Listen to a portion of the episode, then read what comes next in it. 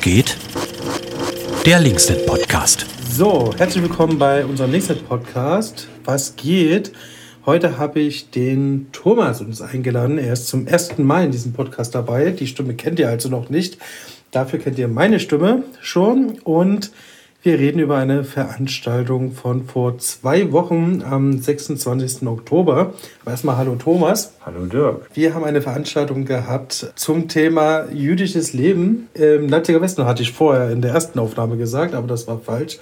Hast mich schon korrigiert. Deswegen mal grundsätzlich die Frage, Thomas, worum ging es denn in diesem Vortrag? Ging in diesem Vortrag von Steffen Held um das jüdische Leben nach dem Ende des Zweiten äh, Weltkriegs. Man könnte auch etwas anders nochmal formulieren, nach der Befreiung von Leipzig durch die Amerikaner.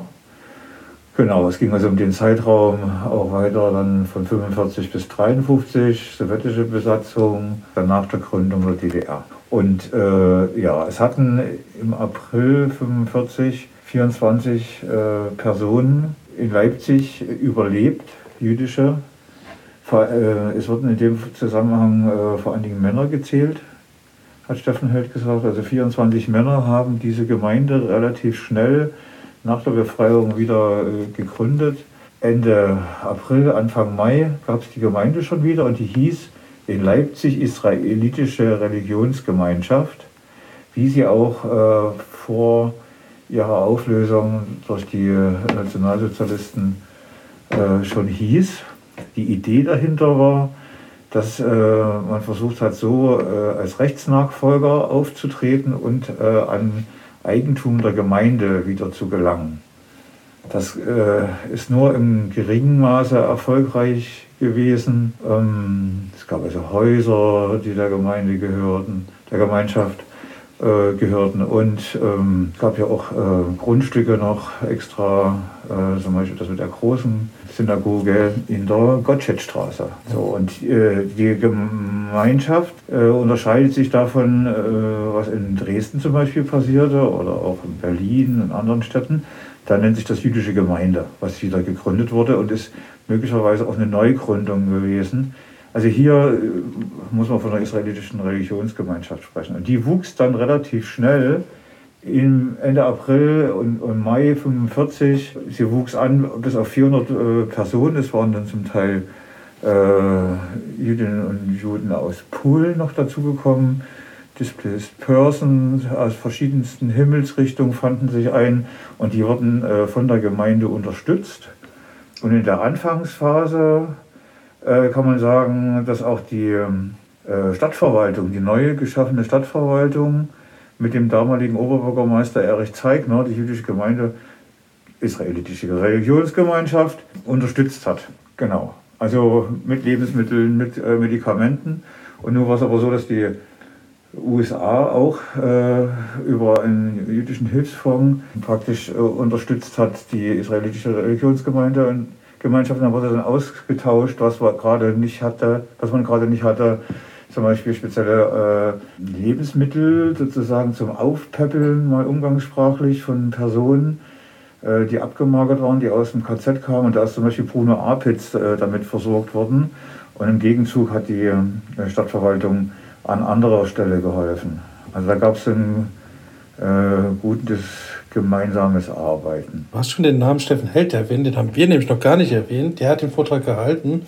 Äh, kannst du kurz äh, nochmal erklären, wer Steffen Held überhaupt ist? Äh, und genau, der, warum, er aus, warum ausgerechnet er diesen Vortrag gehalten hat?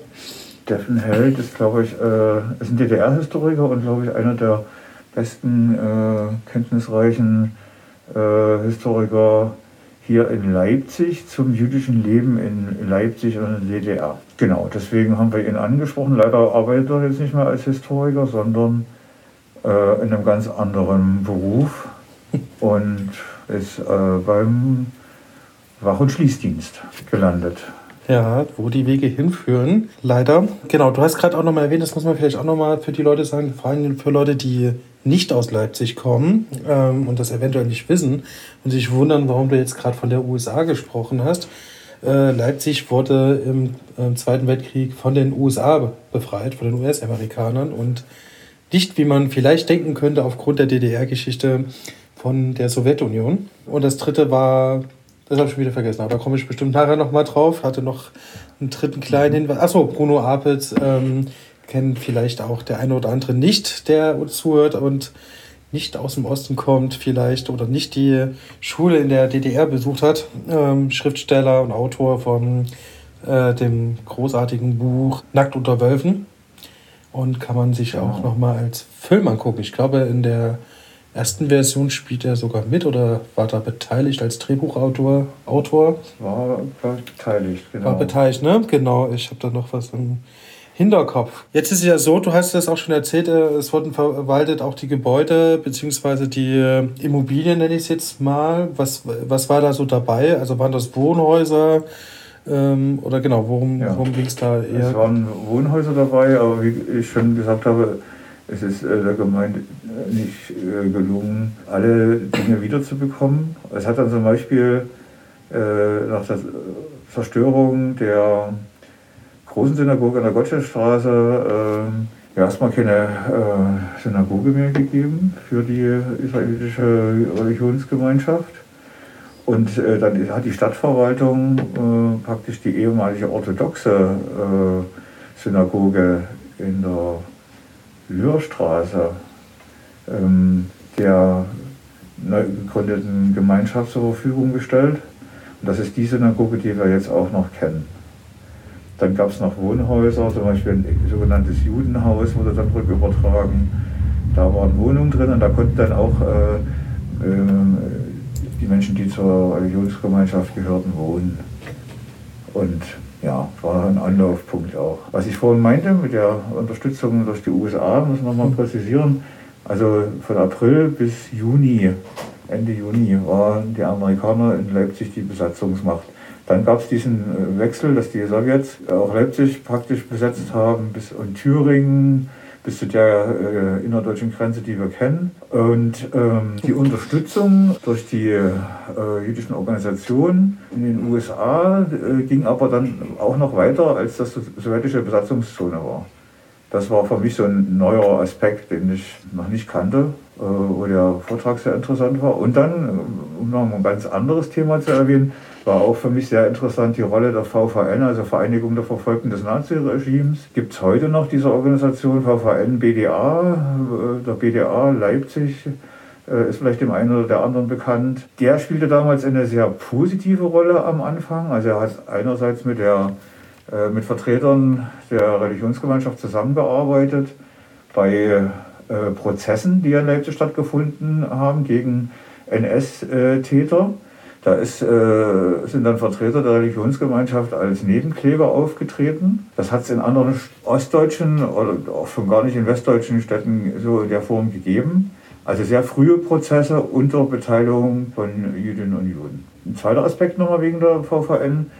Äh, die hat auch dafür gesorgt, diese Organisation, dass auf dem neuen israelischen Friedhof, israelitischen Friedhof, muss, muss man sagen, ein Denkmal gebaut wurde und äh, dann dort mit großem Aufgebot eingeweiht äh, wurde. Ähm, das ist also auch noch äh, Anfang der 50er Jahre geschehen.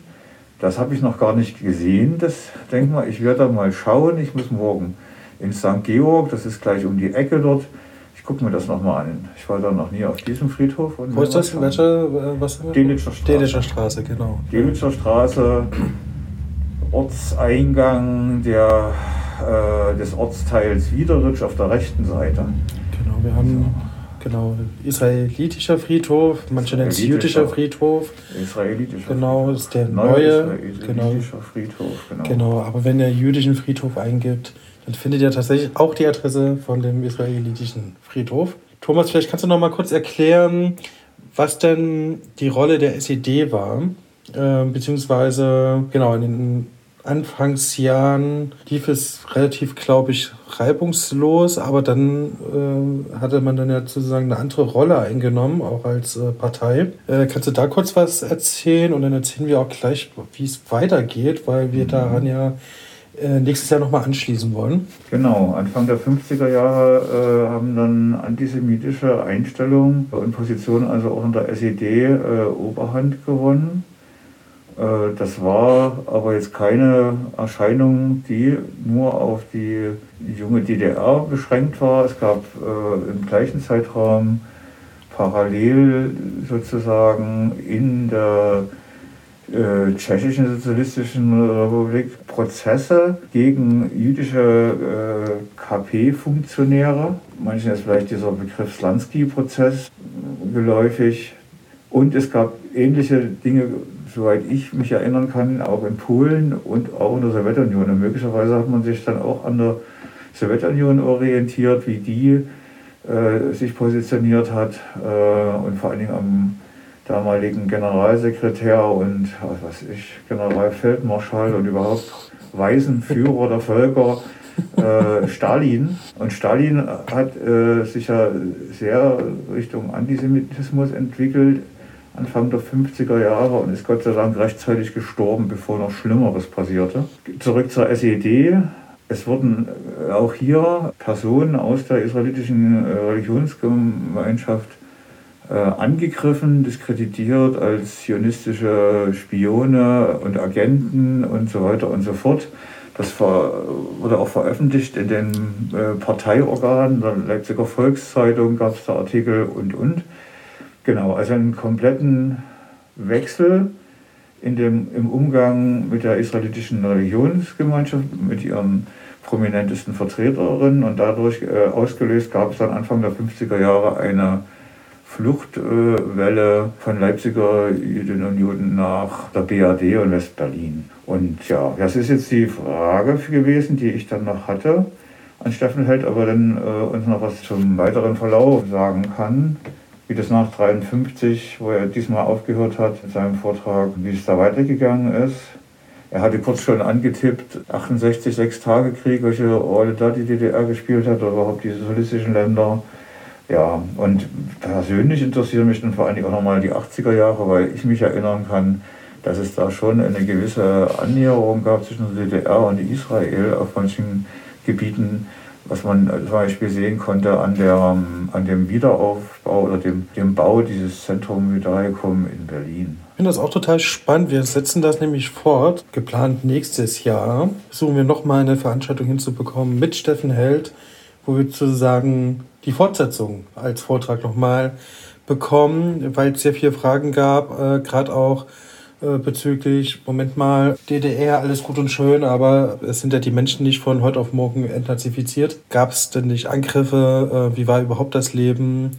Wie hat das die SED beobachtet? Äh, ist ja doch eher religions, ja, religionsfeindlich, aber im Sozialismus ist es ja doch eher kritisch gesehen worden mit dem Thema Religion. Wir wissen das genauso, wie es eben dann auch humaner wurde bezüglich auch Israel und wie es dann weiterging. Da gab es dann ja auch hundertprozentig eine Entwicklung innerhalb auch der SED-Führung. Damit würde ich es heute aber erstmal belassen. Dann freuen wir uns schon auf nächstes Jahr. Jetzt haben wir eigentlich immer noch so Programmtipps für die laufende Woche. Jetzt weiß ich gar nicht, was die Woche noch passiert. Bin natürlich wieder wie immer nicht up to date, was Termine angeht. Vielleicht fällt dir was ein, Thomas. Hast du, gehst du diese Woche irgendwo hin, was nichts mit Fußball zu tun hat. Ja, morgen ist diese sensationelle Landtagsfahrt, da sind vielleicht sogar noch Plätze frei.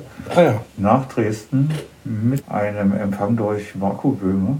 Genau, unseren Landtagsabgeordneten, den könnt ihr dann morgen sehen, genauso wie die Jule, beides Kollektivmitglieder. Abfahrt ist? Äh, 14, also 13.50 Uhr ist Treffen am Gleis 21 in Leipzig und wir kommen 21.50 Uhr wieder zurück.